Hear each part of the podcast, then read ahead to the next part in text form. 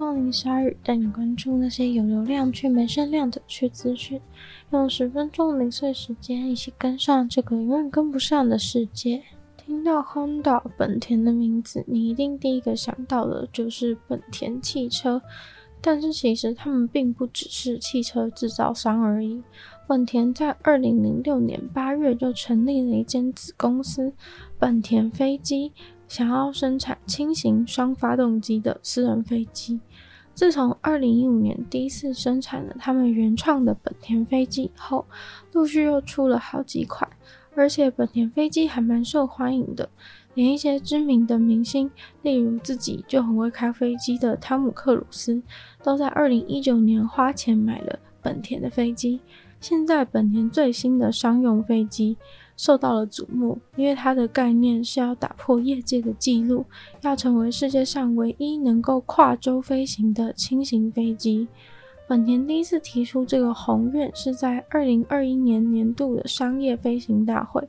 在这个大会当中，很多公司都会像这样秀出自己最自豪的新产品。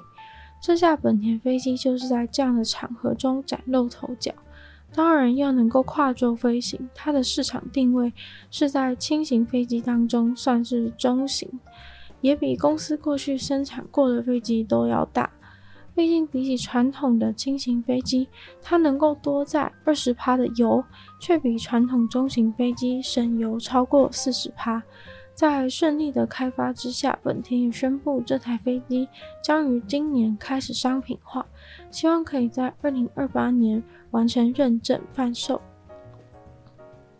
之前在大会中公开的本田飞机，预计售价落在一千万到一千两百万美金左右。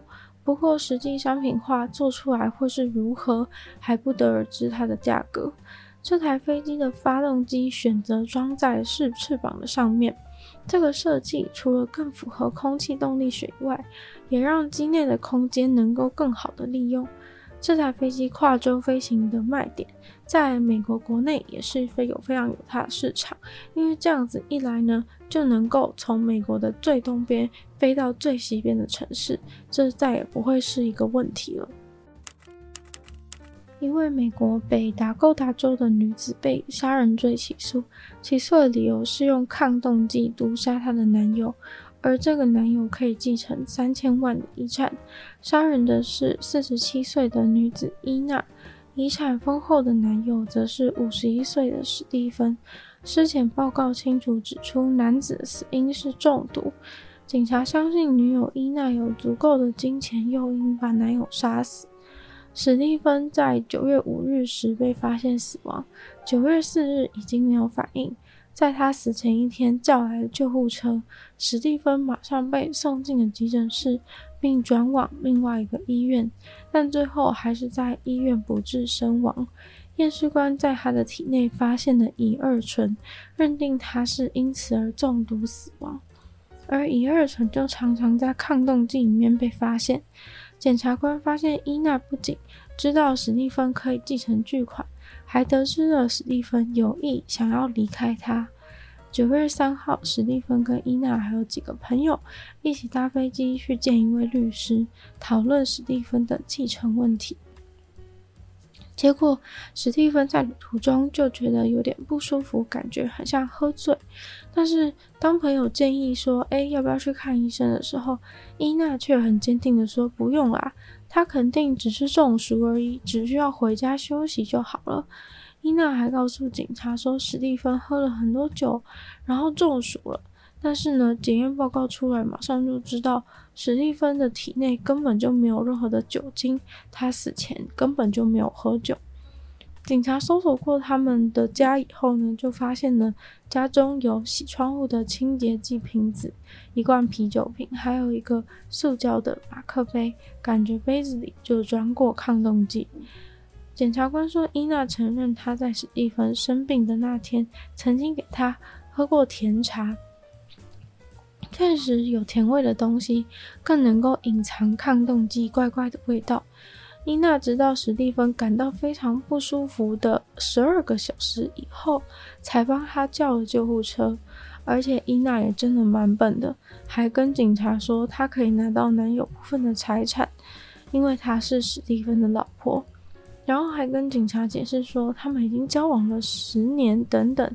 但警察直接泼他冷水，说在这个州是不接受没有经过法律认证的婚姻的。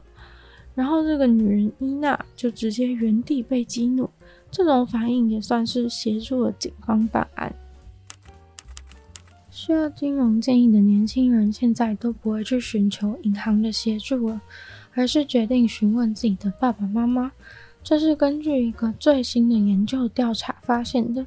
不过，调查的九百七十八个大学生都是美国的大学生，所以这个调查只能作为美国的抽样结果。有六十四趴的美国大学生都回答，比起参考银行、朋友、企业家、网红名人的建议，他们更愿意相信自己的爸爸妈妈或者是成家庭成员。其中，十二趴的人会参考自己的人生导师的金融建议，这个是第二多的选项。银行、朋友那些选项都各自未达十趴，算是出乎了研究调查小组的意料之外。除此之外呢，他们还发现四十五趴的 Z 世代年轻人都预计自己会在三十几岁的时候达到他们理想中经济上的成功。这当中有七成的人认为，如果能够达到净值一百万美元的话呢，他们就满足了。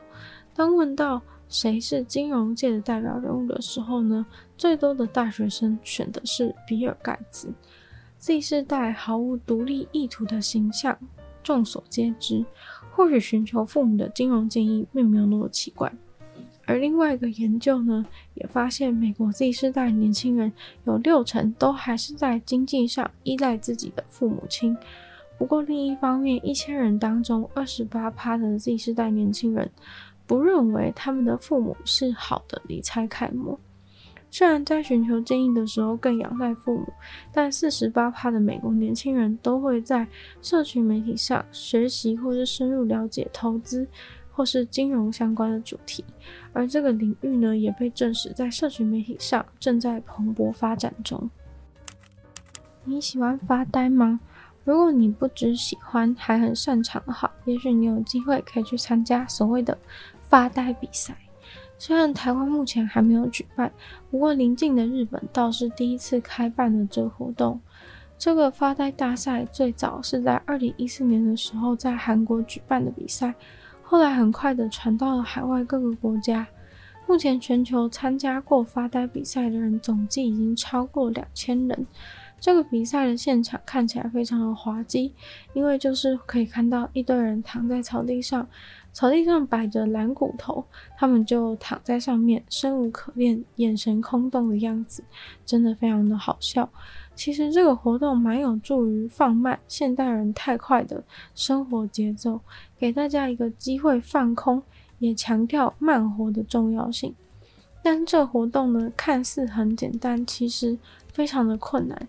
要在九十分钟的时间内，你要让自己放松的发呆，过程中不能划手机，不能做任何事情，只能发呆。最重要的是，你不可以睡着。